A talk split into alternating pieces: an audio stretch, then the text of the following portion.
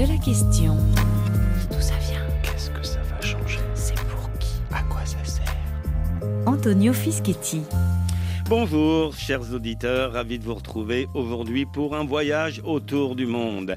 Et pas n'importe quel voyage. Un voyage plein de feu et de puissance, mais aussi de beauté, de lumière et de mystère. Un voyage dans l'univers des volcans. De l'Islande à la Tanzanie, en passant par le Japon et le Cameroun, en moyenne, chaque année, environ 60 volcans entrent en éruption dans le monde.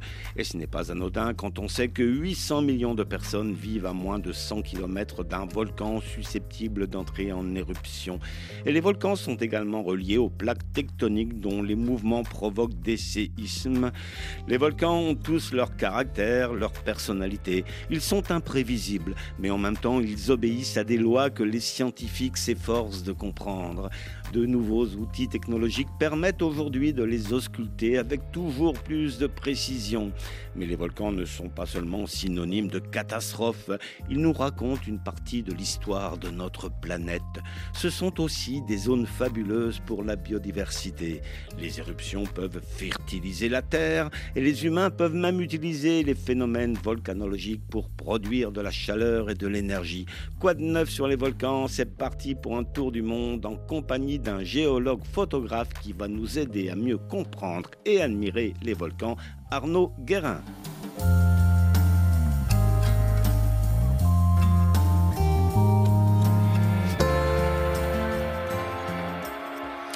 Arnaud Guérin, bonjour. Bonjour.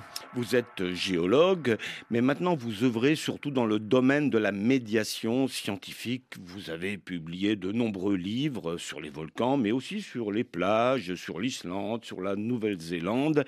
Vous êtes l'auteur aussi d'une série de 35 documentaires sur Arte, des volcans et des hommes. Et vous venez de publier chez Glénat le grand atlas des volcans, les feux de la Terre, en collaboration aussi avec le journal Le Monde. Donc c'est un livre magnifique, vous avez pris vous-même de somptueuses photos. Alors première question, il y a déjà beaucoup de livres sur les volcans. Qu'est-ce que vous allez, qu'est-ce que vous avez voulu apporter ou dire de plus ou de différent avec euh, cet ouvrage? Alors en fait, le Grand Atlas des volcans, c'est juste une, grande balade qui permet de, mettre à jour les connaissances et puis euh, d'amener le lecteur à découvrir d'une manière simple, euh, précise, euh, j'allais dire euh, curieuse et, belle euh, le, monde des volcans. Parce que quand on aborde le monde des volcans, comme vous le disiez, on, parle toujours d'éruption, on parle de destruction. En tout cas, chez nous, c'est pas le cas partout dans le monde, euh, mais en tout cas, on, on aborde ça par, euh, par le côté, euh, le côté j'allais dire, grondant et sonnant et grondant, de, grondant des volcans. Euh, et là, on apporte euh, dans, dans, ce livre, on, balaye l'ensemble du spectre. On voit que les volcans, c'est pas uniquement de la destruction, c'est aussi la genèse des paysages, c'est aussi euh, le fait de pouvoir vivre au pied, c'est aussi, comme vous l'avez dit, la biodiversité, et c'est aussi des sources d'énergie et, et, des sources. on commence à séquestrer du CO2 dans la croûte océanique en Islande, etc. Donc, c'est aussi des perspectives qui nous amènent à réfléchir sur notre planète. Oui, on va y revenir justement sur ces aspects des volcans, ces aspects ambivalents à la fois, donc mmh. la terreur et en même temps, disons, la beauté, la somptuosité. Alors, vous revenez tout juste d'Islande. Que faisiez-vous là-bas? Euh, en fait, euh, l'Islande, c'est un petit peu mon pays d'adoption. Euh, J'y vais très très souvent. Euh, J'emmène des gens découvrir la Terre. parce que moi, dans mon métier de, de médiateur, bien sûr, je suis auteur, je suis photographe. Comme vous l'avez dit, je fais des documentaires pour la télévision. Mais euh, ce que j'aime, c'est partager. Euh, donc, euh, donc j'emmène des gens sur le terrain, des tout petits groupes, 8, 12 personnes, et on part pour une balade. Là, on vient de faire le grand tour de l'Islande en hiver pour aller découvrir l'activité tellurique de la Terre. Oui. Euh, et là, par exemple, on a eu une expérience qui est une expérience euh, extraordinaire. Il y a à peine une semaine, jour pour jour, là, euh, nous étions dans un bain d'eau chaude euh, avec les aurores boréales au-dessus de la tête, c'est-à-dire que vous étiez, on était chauffé par l'activité tellurique de la planète et on voyait les conséquences de l'activité tellurique du Soleil arriver dans, la, dans la haute atmosphère. Voilà, ça fait partie de ces expériences qui font toucher du doigt euh, ce que la science a d'extraordinairement beau. Euh, et puis derrière, au-delà de la beauté, il y a toujours la connaissance, la découverte. Oui, donc au-delà de l'Islande, les volcans touchent beaucoup de monde, puisque vous dites, hein, vous écrivez, je Oui. le disais en préambule, 800 millions de personnes vivent près d'un volcan. Donc c'est quand même, ça représente beaucoup de Oui, monde. c'est hein, phénoménal. c'est- C'est phénoménal. Et, et ce qui est très intéressant, c'est que avec, euh, avec la série documentaire que j'ai fait et que j'ai incarné pour Arte, euh, des volcans et des hommes, euh, on s'est aperçu que à l'échelle de la planète, il y avait certainement 95% des gens pour qui les volcans c'était positif.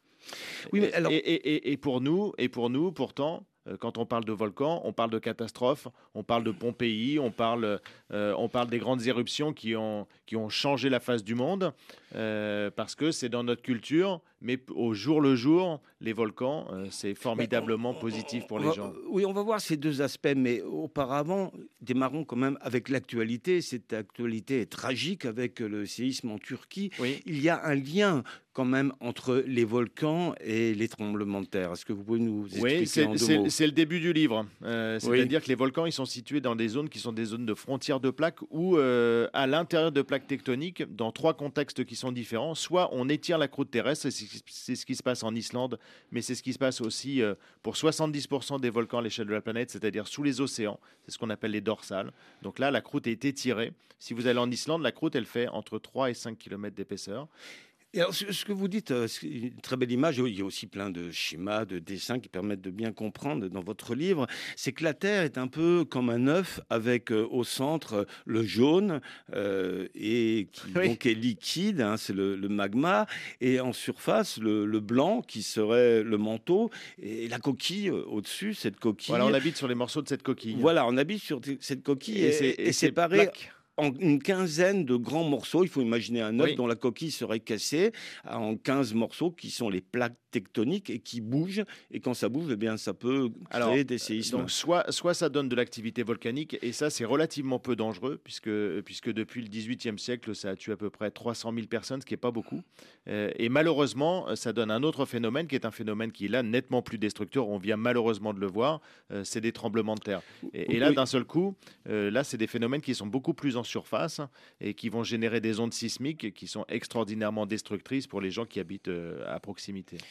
Donc les, euh, les éruptions ont tué à peu près 300 000 personnes euh, depuis la fin du XVIIIe siècle Ouais. et euh, les séismes, les- environ 830 000 personnes, hein, c'est ce que vous écrivez dans, dans votre livre. Oui, Donc mais c'est- c'est- regardez, regardez malheureusement, Et- là, on voit, le, le- on voit les conséquences du, du- du séisme en, en Turquie, là, 30, 40 000 personnes certainement. Euh, et, et donc, on, on s'aperçoit qu'en un épisode, voilà, les, les volcans, par rapport au tremblement de terre, ce qui est très, très différent aussi pour les gens qui vivent à proximité dans des zones sismiques, c'est qu'avant, il n'y a rien.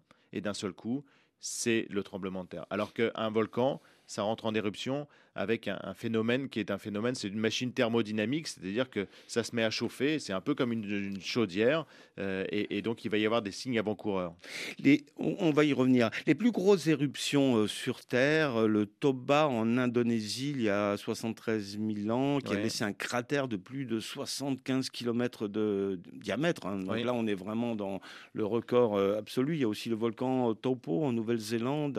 C'est le volcan des superlatifs, il y a 26 000 ans. Oui. Donc 1170 km cubes de matériaux. Oui, euh, vous imaginez, émis. on peut, on peut même pas, déjà un kilomètre cube de matériaux émis, on ne sait même pas ce que c'est un kilomètre sur un kilomètre sur un kilomètre, c'est totalement gigantesque. Et là, on est presque à, à 1200 kilomètres cubes de matériaux émis dans l'atmosphère. Ça a des conséquences, ça raye de la carte. Là, ça s'est passé alors qu'il n'y avait pas d'hommes en Nouvelle-Zélande, hein. Euh, mais ça aurait ra- totalement rayé de la carte la Nouvelle-Zélande. Euh, et puis, ça a des conséquences qui sont des conséquences planétaires. Euh, et c'est là qu'on touche du doigt la vulnérabilité des populations qui peuvent être très proches ou très lointaines. Euh, et, et certaines éruptions ont eu des conséquences qui sont des conséquences climatiques, environnementales, qui ont pu remettre en, en cause des civilisations entières.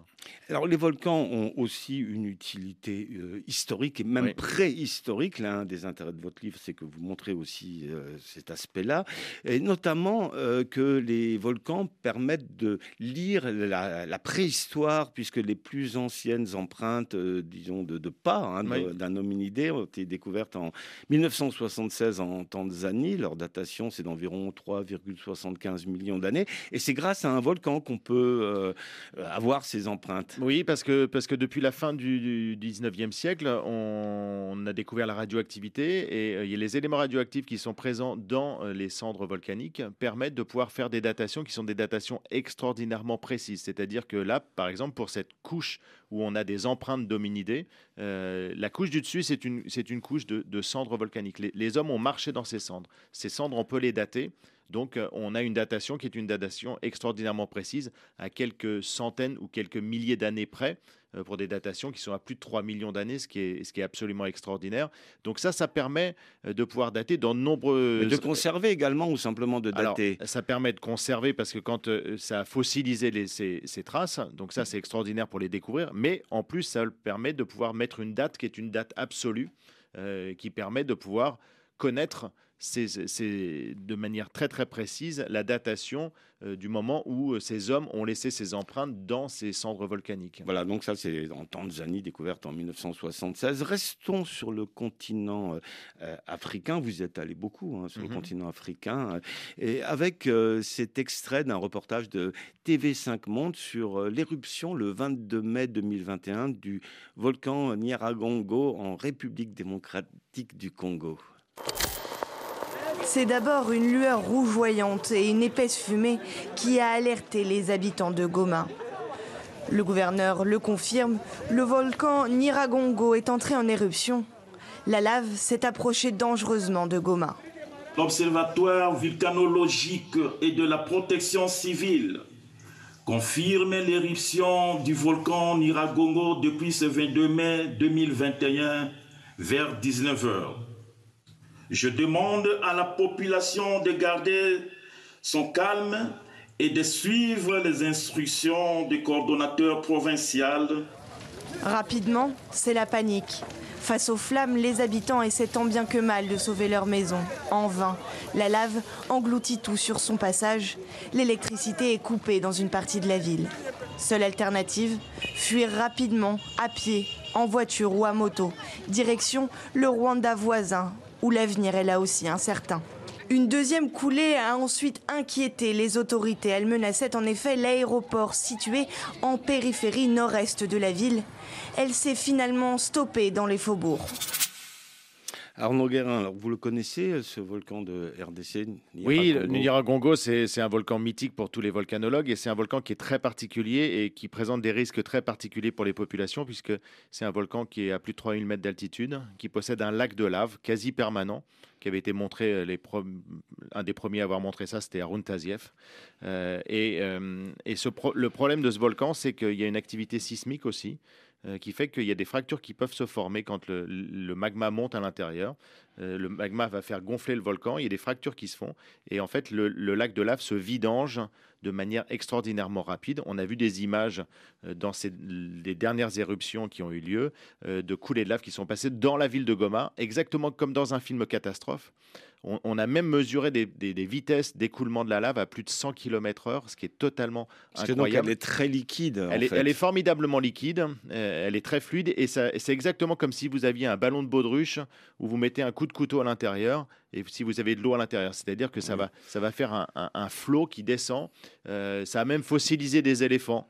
Chose, chose extraordinaire, ça a abattu des, éléphants qui étaient dans la région, euh, sont, tombés, ont été fauchés par la lave et on retrouve l'empreinte de l'éléphant euh, dans la lave. C'est-à-dire elle est aussi euh, liquide, aussi rapide que l'eau quasiment. Elle est formidable, exactement.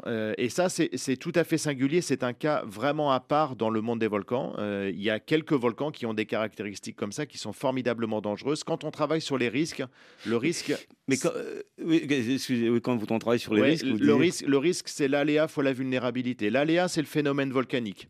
Donc on sait ce que ce volcan est capable. Et puis ensuite, il y a la vulnérabilité, c'est-à-dire la proximité de la population avec ce volcan. Oui, on va y revenir à ça. Mais euh, sur cet aspect liquide de la lave, est-ce qu'elle est plus dangereuse quand elle est très liquide ou au contraire, quand elle est très visqueuse, elle peut présenter d'autres risques d'explosion? Tout à fait, tout à fait. En fait, ce qui est, euh, il faut bien voir que le, magma, quand il remonte dans le volcan, le, le magma, c'est de la lave, c'est-à-dire de la roche fondue avec des gaz dissous à l'intérieur. Plus le magma est visqueux, plus il emprisonne les gaz, plus le volcanisme va être explosif. Donc euh, normalement, quand on a des coulées de lave, c'est relativement peu dangereux puisque ça descend à des vitesses qui sont relativement faibles, quelques dizaines de Oui, il vaut kilomètres mieux qu'elle soit visqueuse. Voilà, et, et- et ça descend sur les flancs du volcan. Alors ça peut détruire beaucoup d'habitations, mais en général, les gens ont le temps de fuir. Au Niragongo, on est dans un contexte qui est un contexte particulier parce que justement, on a ce lac de lave qui est perché et, et qui se vidange par des fractures, exactement euh, comme je vous le disais, comme si on donnait un, un coup de couteau dans un, dans un sac gonflé d'eau. Alors restons sur le continent africain, puisque dans vo- votre très beau livre, hein, vous parlez de la vallée du rift africain. Expliquez-nous de quoi il s'agit. Alors en fait, le, le rift est-africain, c'est une terre de cocagne pour le- tous les géologues de la planète pour pouvoir comprendre comment fonctionne notre, notre, notre Terre. Euh, c'est une zone qui est une zone en étirement. On a un fossé d'effondrement qu'on appelle un rift. C'est pour ça qu'on l'appelle la, Rift Valley, euh, avec euh, des, j'allais dire des marches qui descendent vers le milieu de ce rift, c'est-à-dire que la croûte est étirée. C'est un, océan qui est en train de se former. On pense que, on pense que la partie euh, est-africaine est en train d'avorter. C'est-à-dire qu'elle va pas, elle va pas donner un océan. Par contre, ce qui est en train de s'ouvrir, c'est la partie de la mer Rouge. Euh, et- oui, parce qu'en fait, là- euh, ce, ce rift africain va de la mer Rouge jusqu'au Mozambique sur une longueur de 4000 km. C'est l'une des plus grandes structures géologiques euh, exactement, visibles à la surface de la Terre. exactement. Mais en fait, cette partie-là, on pense que cette partie-là est en train d'avorter à cause de la tectonique des plaques, de la, de- du, du mouvement des plaques les unes par rapport aux autres. Par contre, il y a une zone qui est très active, qui est en train de s'ouvrir, qui sera certainement un nouvel océan. C'est la mer Rouge. Euh, et donc cette mer Rouge, euh, c'est une zone qui est euh, la une des plus actives de la planète. Et on part de l'Éthiopie, on remonte l'Afar avec, avec des volcans euh, Oui, on a beaucoup de volcans le long du rift. hein. On Ouais, a donc des volcans en Éthiopie, Dalol, le Dalol, et en Tanzanie, Lol, Douano Lengai, Oui. Euh, le Kilimandjaro aussi, évidemment. Oui, hein. mais qui Point sont des, culminant du continent Voilà. africain. mais qui sont sur la, sur la partie, pour cela, ils sont sur la partie qui est la partie qui est la moins active, même si le Luanolangai est, une, est un volcan qui est un volcan aussi très particulier. L'Afrique a beaucoup de volcans qui sont un peu uniques, euh, formidables pour les volcanologues, puisque cette montagne, qui est la montagne sacrée des Maasai, euh, possède une lave qui est une lave unique au monde. On n'en connaît pas d'autres ailleurs. On y reviendra, on y reviendra. Mais euh, euh, d'abord, euh, comment se forment les, les volcans? Euh, comment, comment ça se fabrique un volcan? Un volcan, c'est simple, c'est un tas de cailloux. Euh, si vous regardez, euh, si vous allez chez, en France dans les Alpes, vous voyez des montagnes qui sont issues d'un choc tectonique, c'est-à-dire deux plaques tectoniques qui se rentrent dedans et qui se plissent. Un, un volcan, c'est autre chose. Un volcan, c'est du magma qui remonte en écorce terrestre. Ce qu'on va- appelle le magma, c'est la lave c'est la- une roche fondue, c'est de la lave plus des gaz à l'intérieur. À 5000 degrés à peu près, au centre de la Terre. Alors, à 5000 degrés au centre de la Terre, quand le magma sort, il sort entre 800 et 1200 degrés. Euh, en fonction de la viscosité du- de ce magma, il va donner des éruptions qui vont être des éruptions soit explosives, soit effusives, c'est-à-dire avec des coulées de lave. Et donc, ça va constituer euh, des tas de cailloux. euh, c'est très simple, qui, grandissent au fur et à mesure des éruptions qui à des moments peuvent s'effondrer. Ça, c'est formidablement dangereux parce que on peut avoir des, effondrements de volcans et on en connaît beaucoup dans l'histoire. Mais globalement, c'est une montagne, même si on ne doit pas utiliser ce terme, euh, qui, qui grandit au fur et à mesure du temps grâce aux éruptions. C'est pour ça qu'on parle de, souvent de stratovolcans, c'est-à-dire de strates successives qui vont constituer ce tas de cailloux. Oui, On va voir les différents types de volcans, mais après Makinto qui interprète justement Nyara Congo. Narragongo, Narragongo, near the mountains of the moon. Narragongo, Narragongo, near the mountains of the moon. Every day at this hour when the sun recedes, sinking behind the clouds on drastic ways. The evening opens itself for games. Awesome quietness of the crater set ablaze. My limbs intertwined in columns of smoke. I kneel on the hard lava ground. Like the weight of flowers bending down the stem. My body stretches on the bed of a river. Narragongo, Narragongo, near the mountains of the moon. Narragongo, near the mountains of the moon. Dried up centuries ago. Nature in its orchestrated silence lends to the air a note of despair. Alchemy of the senses. Naragongo, Naragongo, oh, oh. oh. My eyelids the which still glows the liberating image of a volcano. That's my Naragongo. Naragongo, Naragongo. Near the mountains of the moon. Naragongo, Naragongo. Near the mountains of the moon.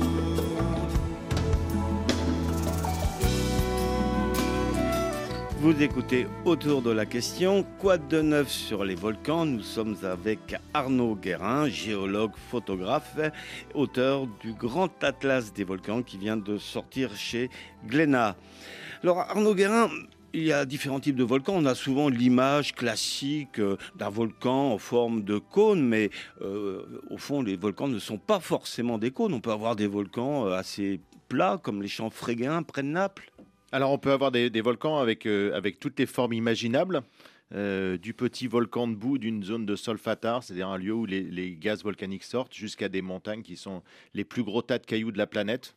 Le Mauna Loa à Hawaï, 4200 mètres d'altitude, avec 5000 mètres sous l'océan, c'est-à-dire que ça fait plus de 9 km d'altitude, c'est bien plus haut que l'Everest. Oui, donc on peut avoir des volcans plats, on, on peut être sur un volcan sans même euh, le savoir. Quand hein. vous, quand vous montez sur ce Mauna Loa, les pentes sont tellement faibles, euh, et pourtant il est tellement grand, mais les pentes sont tellement faibles que vous n'avez presque pas l'impression qu'il y a un relief.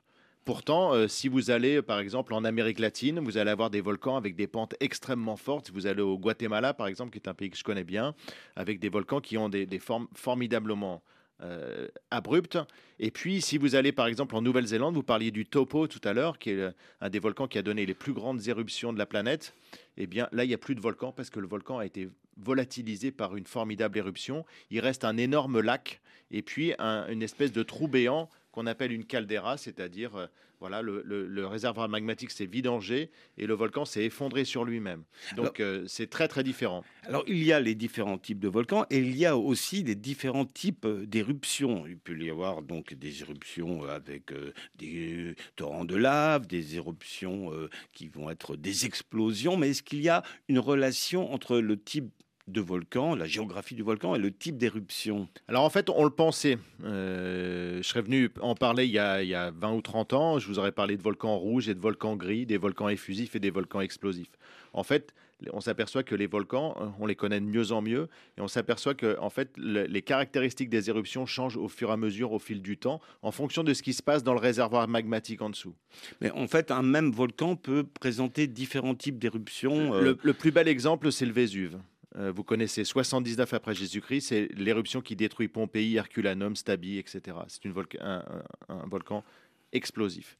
Et au XVIIIe siècle, euh, si vous allez à Naples, vous verrez des représentations du Vésuve, ce qu'on appelle les gouaches napolitaines, qui sont des, des- des- des peintures qui représentent des éruptions effusives, formidablement effusives, Euh, et donc des coulées de lave.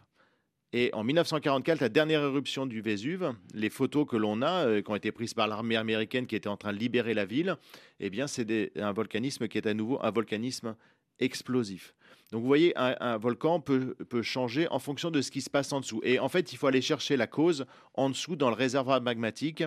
Hein, Exactement un petit peu comme si vous faisiez chauffer de la soupe dans une casserole.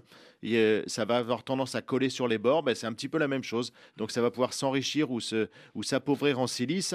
Et en fonction de- du pourcentage de silice qui est à l'intérieur, on modifie la viscosité, donc la capacité du magma à pouvoir avoir des gaz, donc le pouvoir explosif. Est-ce qu'on peut dire, bon, on a tous euh, fait chauffer euh, du lait, par exemple, dans Oui. une casserole. Est-ce qu'on peut dire que c'est un petit peu comme de la purée, par exemple, euh, dans, dans une casserole Oui, Si on alors, fait je- chauffer de la purée, tout d'un coup, on va voir des bulles qui vont exploser? Voilà, alors la purée c'est assez visqueux, mais si vous faites chauffer de l'eau à côté, vous allez voir que les bulles vont remonter facilement. Donc les, les bulles qui remontent facilement, c'est un volca- volcanisme effusif. Euh, la, la- la- la purée, c'est un volcanisme euh, là beaucoup plus explosif. Puis si vous faites chauffer du miel, ça va être la même, ça va être pire. Euh, et, et les gaz qu'il y a à l'intérieur vont donner Donc, des selon éruptions la viscosité du magma, Voilà. qui elle-même peut changer au, au cours du temps. Voilà, donc vous, vous allez passer de coulées de lave euh, jusqu'à jusqu'au phénomène le plus dévastateur qui existe sur les pentes des volcans, qu'on appelle des nuées ardentes, c'est-à-dire des épanchements de gaz extrêmement chauds, extrêmement rapides, plusieurs centaines de kilomètres heure, des températures de 700 degrés. Et Il y a euh, cinq euh, ou quatre ou cinq classifications d'éruptions différentes l'activité strombolienne, vulcanienne, euh, Oui. euh, en, euh, fonction, en fonction des lieux où on a décrit ces éruptions, si vous allez à Vulcano dans les îles éoliennes en Sicile, vous verrez ce volcan qui a donné un type d'éruption qui est une, une éruption moyennement explosive. À quelques encablures de là, vous avez un tout petit peu moins explosive, c'est la- l'activité strombolienne, euh, qui est une activité avec des petites fontaines de lave. Quoique, aujourd'hui, le stromboli connaît depuis euh, ces deux dernières années une activité qui est une activité beaucoup plus explosive, qui démontrait en fait cette, euh, cette façon de classer les volcans. Mais il y a aussi un phénomène très dangereux et beaucoup plus vicieux, si l'on peut dire. Ce sont ces lacs de cratères qui peuvent contenir euh, des gaz euh, toxiques. Et c'est ce qui est arrivé, euh, par exemple, dans le lac Nyos au Cameroun en 1986, le Oui. 21 août 1986. euh, euh, plus de 150, quasiment 150 personnes sont, sont mortes euh, et plus de 3000 animaux d'élevage, puisqu'on avait une grosse bulle de dioxyde de carbone qui a explosé. Est-ce que vous pouvez nous expliquer ça? Alors en fait, c'est très simple. Dans beaucoup de volcans euh, qui sont peu actifs, ont des lacs de cratères. Euh, mais l'activité qui est en dessous, c'est une activité qui est une activité fumerolienne avec des gaz qui sortent. Et en particulier, le deuxième gaz le plus important euh, qui sort d'un volcan, c'est du CO2. Il est incolore, inodore, donc formidablement dangereux. Sur un volcan, il faut jamais aller dans un point bas. C'est une zone qui est une zone dangereuse qu'on ne peut pas détecter sans instrument. Et, le fond de ce lac va se, va se concentrer en gaz. Et, à un moment, euh, ce qui se passe, c'est que ça va exactement comme, euh, vous savez, ces desserts, là, les flambis, les, les, les, les, flancs avec du caramel, eh ben, on, le retourne, et ben, c'est exactement ce qui se passe. En fait, le lac se retourne à cause de la bulle de gaz qui est, euh, qui est saturée en dessous. Et, donc, ce gaz qui est plus lourd que l'air va descendre au ras du sol. Et là, les gens, malheureusement, ont été tués dans leur sommeil euh, parce qu'ils dormaient à proximité du sol, comme on le fait tous. Et, là, il n'y a pas de signaux précurseurs. Il n'y a, pas de signes- il y a euh, pas de signaux pas de précurseurs. avant-coureurs. Non, euh, alors maintenant, maintenant, suite à cette catastrophe, il y a plein d'endroits dans le monde où les volcanologues ont fait des mesures de saturation de gaz dans le fond des lacs pour savoir si on pouvait avoir ce type de phénomène. Et Et, dans et le- vous parliez du Niragongo tout à l'heure, le lac Kivu, qui est juste au, au pied du Niragongo, euh, possède ces caractéristiques. On a des grandes zones de faille avec des épanchements de gaz qui sont extraordinairement importants. Et il y a des programmes à l'heure actuelle qui permettent de pouvoir vidanger le gaz du fond du lac le faire remonter à la surface pour éviter que ce phénomène ne se passe. Alors restons sur le continent africain. Nous allons continuer de, de parler des risques avec euh, cet extrait de votre série Des volcans et des hommes euh, sur Arte. Et donc cet extrait parle du volcan sacré des Maasai en Tanzanie, le Ol Duano Lengai. L'Oldouagno Lengai est le seul volcan actif de Tanzanie. En 2007, il a projeté ses cendres à plus de 250 km de distance. Un événement exceptionnel dans cette région volcanique reculée, encore peu connue des scientifiques. L'éruption de 2007 a créé un immense cratère. Pendant des années, le fond de ce cratère n'était pas visible. Mais aujourd'hui, en partie comblé par de nouveaux épanchements de lave, il est à nouveau accessible au regard des scientifiques.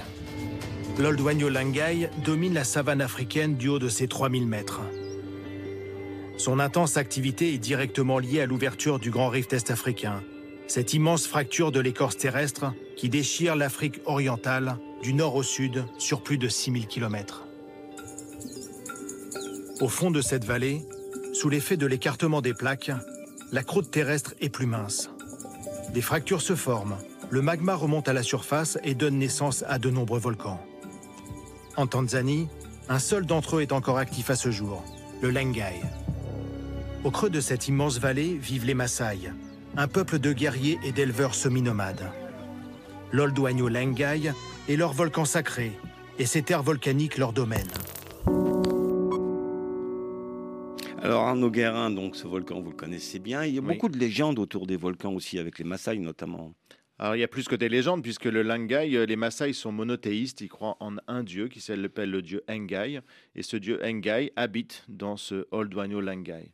Donc quand, euh, quand vous allez, euh, nous en tant que scientifiques, quand on monte sur le volcan, on doit d'abord aller demander au chef du village, à celui qui sait, il va nous donner ou pas ça arrive qu'il doit interroger les dieux, il doit interroger Engai pour savoir si on peut aller rendre visite au volcan.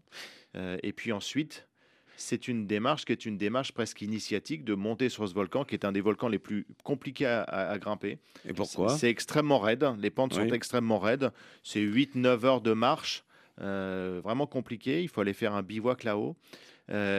Mais quel rapport les gens ont avec les volcans? Est-ce que c'est un rapport de crainte, de peur, d'admiration? En fait, euh? le, volcan pour les, pour les Maasai euh, est, une, euh, est un lieu initiatique. Les, jeunes hommes qui, qui, vont passer au, statut de moran, c'est-à-dire de, de, chasse, de, guerriers, les jeunes adolescents vont, vont partir sur les flancs du volcan avec ceux qui savent et il va y avoir une démarche d'initiation. Euh, les femmes qui, euh, qui, les jeunes filles qui euh, vont devenir femmes vont également sur ce, sur ce volcan pour à des fins de, de fertilité. Donc c'est pas forcément uniquement la, peur de l'éruption. Alors la, peur de l'éruption, elle est absolument pas là.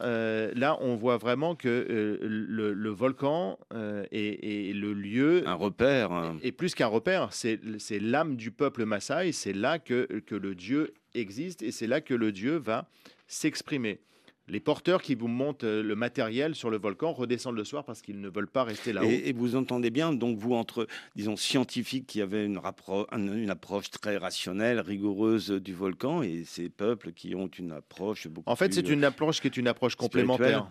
En fait, à chaque fois sur les volcans, et, je, l'ai formidablement vécu euh, pendant ces 35 tournages en 35 lieux du monde euh, de cette série pour Arte, c'est que à chaque fois, il y a une relation qui est une relation qui est une relation unique entre les hommes et les volcans. Et au Langai, il y a vraiment quelque chose d'extrêmement particulier. Et pour nous, volcanologues, il y a quelque chose de formidablement particulier, c'est que ce volcan donne une lave qui est une lave unique au monde. Toutes les laves à l'échelle de la planète. Qu'est-ce d'unique alors? Alors, toutes les laves à l'échelle de la planète sont constituées en majeure partie de silice. Euh, là, euh, cette lave, elle est constituée en majeure partie de carbonate. Alors pour les chimistes, ça veut dire quelque chose, pour le grand public, pas grand-chose. Ça veut dire que simplement c'est une lave qui est formidablement visqueuse, qui est froide pour nous volcanologues, c'est-à-dire 550 degrés au lieu des 800 Mais est-ce que chaque euh, volcan a une carte d'identité? C'est-à-dire, si vous prenez la lave, vous pouvez dire tiens, ça c'était le volcan, c'était l'autre Oui, alors globalement, sachant que cette lave, elle est susceptible de pouvoir changer. Parce que le Langai, par exemple, va donner des éruptions effusives avec ce type de lave. Oui, mais comme je le dis dans le volcan à tel moment, quoi. Voilà, comme je l'ai dit dans le commentaire, en 2007, il a donné une éruption qui est une éruption explosive avec un magma qui était totalement autre. Donc en fait, on s'aperçoit que exactement comme pour un être humain, chaque volcan a, des caractères qui, des, un caractère qui est un caractère qui peut se modifier au fur et à mesure du temps. Alors les scientifiques étudient les volcans, mais pas tous. Hein. sur 1511 volcans actifs répertoriés dans, dans le monde, hein, c'est ce que j'ai lu dans votre livre, seul un petit nombre est étudié. Plus de 50 sont euh, recensés comme extrêmement dangereux. Donc euh, environ 60 euh, volcans entrent en éruption chaque année. Donc finalement, on a enfin, à peu près 80 observatoires euh, volcanologiques, euh, volcanologiques répartis dans 33 pays. Donc, ce qui veut dire qu'il y a quand même très peu de volcans qui sont étudiés, surveillés. en fait, détrompez-vous parce qu'aujourd'hui, les techniques font qu'on euh, n'a plus besoin d'aller sur le terrain en permanence. on a toujours l'image de d'Arun Taziev ou de Maurice et Katia Kraft pour les, pour les Français euh, qui allaient sur, euh, sur les volcans en permanence et qui allaient mettre des instruments sur les volcans. J'allais dire, cette, euh, cette période-là, elle est, elle est presque révolue dans la volcanologie. Aujourd'hui, les volcanologues vont ponctuellement sur le terrain installer des instruments et ces instruments, ils ont la caractéristique, autrefois, il fallait les, les faire marcher c'est les volcanologues qui faisaient marcher ces instruments. Maintenant, ces instruments sont automatiques. et ils vont suivre les, les, volcans 24 heures sur 24. Et il y a eu vraiment une révolution, c'est la révolution des satellites, euh, qui permettent de pouvoir suivre 24 heures sur 24 l'activité. À chaque fois que le satellite passe, il va pouvoir collecter des informations sur ce qui se passe Donc sur même ce si on volcan. n'a pas d'observatoire sur place, avec les satellites, on peut surveiller l'activité des Et- volcans. Et, c'est- et c'est le cas, c'est le cas quand on a des éruptions. Euh, on a eu une éruption en Papouasie là, euh, avec une formidable interaction entre l'eau et le magma. C'est un volcan sous-marin qui s'est réveillé, qui est, qui est sorti à la surface, qui a donné une éruption l'année dernière formidablement importante. Il y avait personne sur place. Oui. C'est simplement les satellites qui ont, qui ont révélé cette éruption et qui ont permis de suivre cette éruption et les conséquences, par exemple, pour le trafic aérien. Et à propos de satellites, on peut aussi euh, étudier les volcans avec des particules qui viennent de l'espace, des rayons cosmiques, les muons. Donc en regardant comment ils- ces particules passent à travers le volcan, ça fait un peu comme un scanner euh, d'une certaine façon. Oui, alors en fait, les, les- vous savez, les, les- j'allais dire toutes les, franges de la volcanologie, euh, les géochimistes, les géophysiciens, etc., vont utiliser des techniques qui, qui sont utilisées ailleurs. Euh, par exemple, on fait des espèces de radiographies qu'on appelle les tomographies, qu'on utilise aussi en médecine. Là, on utilise des rayons qui sont des rayons cosmiques qui arrivent sur Terre. Euh, en fait, à chaque fois, on va essayer. On, on sait qu'on ne peut pas aller à l'intérieur du volcan, euh, sauf à un endroit. Oui. euh, où je suis allé, c'était au Japon. Euh, les scientifiques ont creusé un tunnel pour aller au plus proche du magma. Et comment vous avez fait alors Ça, c'est a vraiment un- une expérience qui est une expérience extraordinaire. C'est que, c'est que dans un volcan qui s'appelle le Sakurajima, euh, qui est au sud de, de Kyushu, euh, les scientifiques ont, ont construit un tunnel qui va au plus proche du magma pour aller mettre des instruments. Et je peux vous dire que vous n'êtes pas très fiers quand vous rentrez dans ce tunnel et que vous approchez de ce magma. Alors, les scientifiques ont beaucoup d'humour. Ils ont mis de la moquette rouge à l'entrée. Oui, parce Pour, pour- Il pour fait vous très amener- chaud alors. euh, eh ben, euh, alors, il fait pas très très chaud parce que c'est très technologique, c'est très, très japonais, mais euh, ils ont mis ces instruments qui permettent de détecter des, des micro-secousses qui permettent de pouvoir anticiper chaque grosse éruption, puisque autour de ce volcan, il y a 2 millions de personnes qui vivent. ouais. Mais alors, euh, vous êtes allé partout dans le monde. Quelle est, quelle est votre plus grosse frayeur ou sensation ou émerveillement? Alors, moi, je parlerais plutôt de- de- de- d'émerveillement que de, de frayeur et de sensation, parce que, parce que le- chercher des sensations sur les volcans, c'est toujours un- un- une chose qu'il ne faut pas faire. Euh, je parlerai d'émerveillement. Je me rappelle en descendant dans le, dans le cratère du Kawain Jain en Indonésie, de nuit, avec les, porteurs et les mineurs de soufre, et d'aller découvrir un phénomène qui est un phénomène unique au monde, euh, que l'on voit uniquement la nuit, euh, c'est des, flammes bleues. C'est-à-dire qu'on est dans une solfata, un endroit où les gaz volcaniques sortent, et, les mineurs de soufre les, concentrent pour qu'ils soient très chauds, 700 degrés la température de sortie, Euh, et, et à ce moment-là, les gaz s'enflamment. Et vous avez des flammes qui font 10-15 mètres de haut, qui courent sur le sol, et vous êtes là devant ce spectacle qui est totalement irréel avec ces hommes Donc, qui vont chercher du soufre et qui ramènent. Donc il y y, y a toujours ce côté humain. Donc on voit Dans les les photos volcans, hein, a- dans votre livre, hein, donc des petites flammes bleues tout au. Oui, alors petite, petite pas si petite que ça, parce que, parce que ça vous, peut vous dépasser. Je vous dis, ça, fait, Ah oui, ça peut quand même, faire oui. 10, 12, 15 mètres de haut. Euh, et et c'est formidablement spectaculaire. Et, et ce qui est formidable là-dedans, c'est toujours la relation qui existe entre les hommes et les volcans. Puisqu'il y a toujours des hommes qui vont chercher. Là, en l'occurrence, c'est le soufre. C'est une matière minérale qui, qui sort de ce volcan et qui est une ressource. Et, il y a toujours cette relation au danger, puisqu'il y a aussi un lac d'acide, le plus acide au monde, avec euh, Nous, allons parler euh, de, l'utilité des volcans, puisque malheureusement, euh, donc, euh, l'heure tourne. Euh, Après cette petite extrait de, de Volcanos qui interprète Éruption.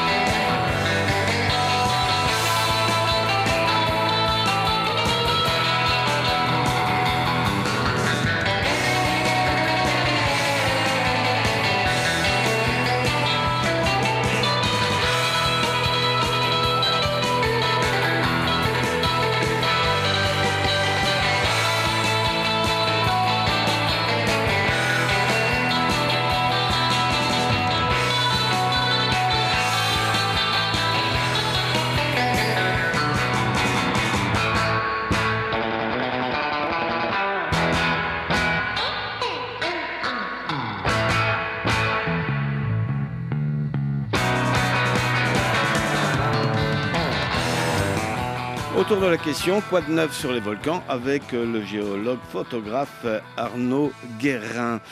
Arnaud Guérin, vous nous parliez du Kawaïjen, un volcan en Indonésie, euh, le lac le plus acide de la Terre, hein, quasiment. Ah, c'est vraiment le lac le plus acide de la planète. Il n'y a même pas de forme de vie qui peut vivre dans ce lac. Donc, ce lac est au fond du cratère. Il présente un danger pour la population, euh, on l'imagine bien. Euh, comme vous le disiez tout à l'heure, il peut se retourner parce qu'il y a du, CO2 à l'intérieur. Et ça, ça a tué de nombreux mineurs qui viennent chercher le soufre, déjà dans le passé. Mais aussi, ça présente un, problème, c'est euh, la vidange potentielle de ce lac, vous imaginez. Un lac d'acide, le pH, c'est zéro, c'est-à-dire que c'est même négatif. C'est-à-dire qu'on ne pouvait même pas imaginer qu'il se passe alors si on se baigne sans le savoir, alors, alors en par inadvertance? Alors, par inadvertance, vous allez avoir rapidement des brûlures qui sont... Il faut surtout pas avoir de plaies vous allez avoir des brûlures qui sont formidablement euh, douloureuses.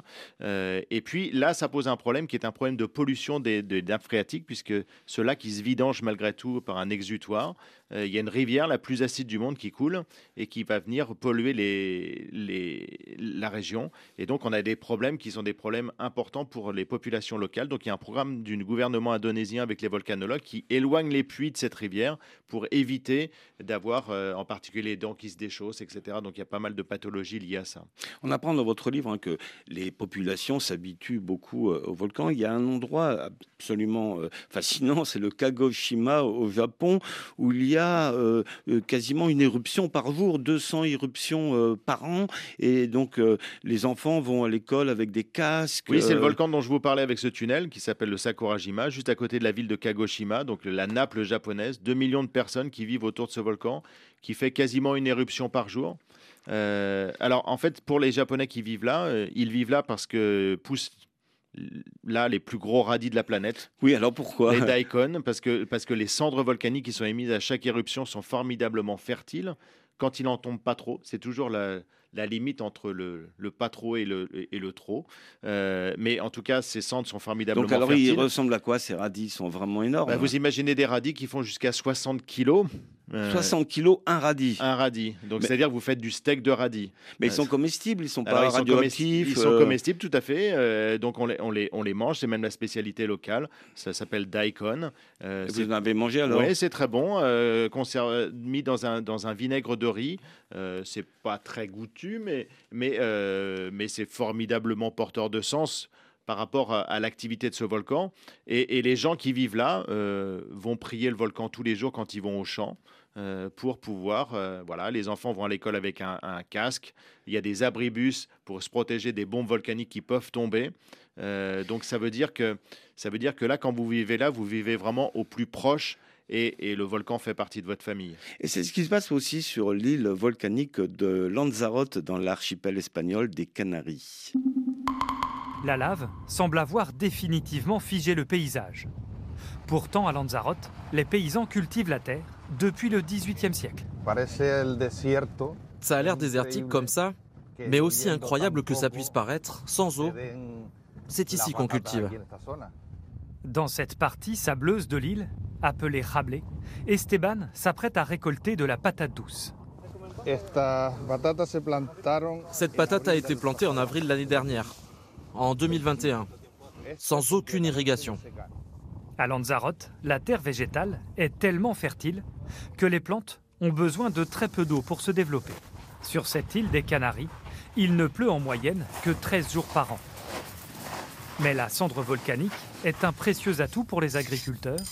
Ces petits cailloux noirs ont la particularité de capter l'humidité ambiante. On voit bien que la terre est humide dessous. Ce sable noir, le picon, comme on l'appelle ici, permet de retenir énormément d'eau. Euh, Arnaud Guérin, donc euh, cette île de Lanzarote, là on vient de voir que la population utilise le volcan. Donc on va terminer l'émission sur des notes très positives. Alors là, Lanzarote, ce qui est formidable, c'est que en fait, vous avez l'ancienne terre arabe. Avant l'éruption, c'est une éruption qui a eu lieu au XVIIIe siècle. Et cette terre, elle est, accessible, si on creuse un tout petit peu, sous les scories volcaniques qui ont été émises par l'éruption. Euh, et, donc, cette scorie volcanique, elle a la caractéristique de pouvoir capter l'eau. Et donc, c'est un processus tout à fait naturel d'irrigation naturelle, en fait, de captation de l'humidité alors qu'il pleut très peu. Euh, et on fait de la vigne et on fait différentes cultures à Lanzarote comme ça, avec cette terre qui est enrichie également par les éléments minéraux de, l'éruption. Donc, euh, donc là, l'éruption n'a pas été du tout euh, catastrophique. Elle a été dans d'autres endroits de cette île, puisque ça, a rayé de la carte quasiment la moitié de l'île. Mais dans ces endroits périphériques, c'est une chance et, c'est presque un, un, don de vulcain. Oui, mais c'est aussi utile pour les animaux puisque les volcans sont aussi donc des spots de, de biodiversité très importants. Oui, parce que les, volcans, euh, à cause du danger, c'est des zones qui sont des zones relativement peu peuplées euh, pour, euh, pour certains d'entre eux. et donc, donc, on va avoir des, des, aires géographiques. Vous allez au Costa Rica, par exemple, vous voyez les volcans rentrer en éruption, et juste à côté, vous allez voir parmi les plus grands hotspots de la planète en termes de biodiversité. vous allez au Galapagos, c'est la même chose. Vous allez dans plein d'endroits de la planète. vous avez, c'est, avec des caractéristiques, vous allez à l'Etna, vous avez des espèces qui sont des espèces endémiques, qui sont des reliques des glaciations qui existent sur le volcan. Oui, mais c'est euh, assez même paradoxal, puisqu'on imagine un volcan, on l'associe à du soufre, des températures élevées, et en fait, pas uniquement. Oui, moi je me rappelle d'un paysan qui, cultive les olives à Stromboli, il me disait, moi dans ma vie, euh, le danger, je l'ai eu, ça, ça a duré 2,5 secondes. Autrement, le volcan m'a tout donné. C'est un bon résumé de la chose. Oui, et aussi pour les humains, c'est très important puisque, par exemple, euh, il y, a, même un lien avec le Covid, hein, puisque la bactérie Thermus aquaticus, qui est présente dans les sources chaudes de volcans, est utile pour le vaccin. Est-ce que vous pouvez nous raconter en Alors, pas pour le vaccin, mais pour les tests PCR. Oui, pour les tests, oui. Ouais, pour les tests PCR, on a besoin dans ces tests PCR de couper l'ADN et en fait, ces, ces, ces bactéries là permettent de pouvoir, euh, de pouvoir euh, faire ça. et donc, on a trouvé, on a trouvé ces, ces, ces caractéristiques dans des des bactéries, qui sont des bactéries qu'on étudie depuis euh, les années, la fin des années 70, qu'on a découvert sur le fond des océans dans, dans des sources chaudes, qu'on appelle des extrémophiles, et qui permettent de pouvoir euh, euh, vraiment aller aux, origines de la vie sur Terre il y a 3,5 milliards d'années, puisque c'est des bactéries formidablement primitives. Donc Arnaud Guérin, bon, on resterait encore des heures avec vous. Malheureusement, l'émission termine. Je rappelle le titre de votre dernier livre, hein, Le Grand Atlas des volcans, les feux de la aux éditions Glénat Le Monde.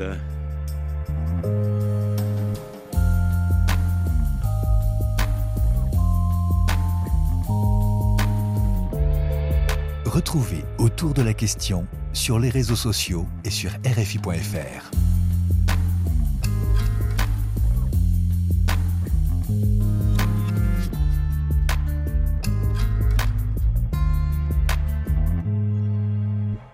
C'était autour de la question Quoi de neuf sur les volcans avec euh, Thibaut Baduel à la réalisation, Caroline Fillette en coulisses. Restez curieux, passionnés de science. Dans quelques instants, les infos sur RFI.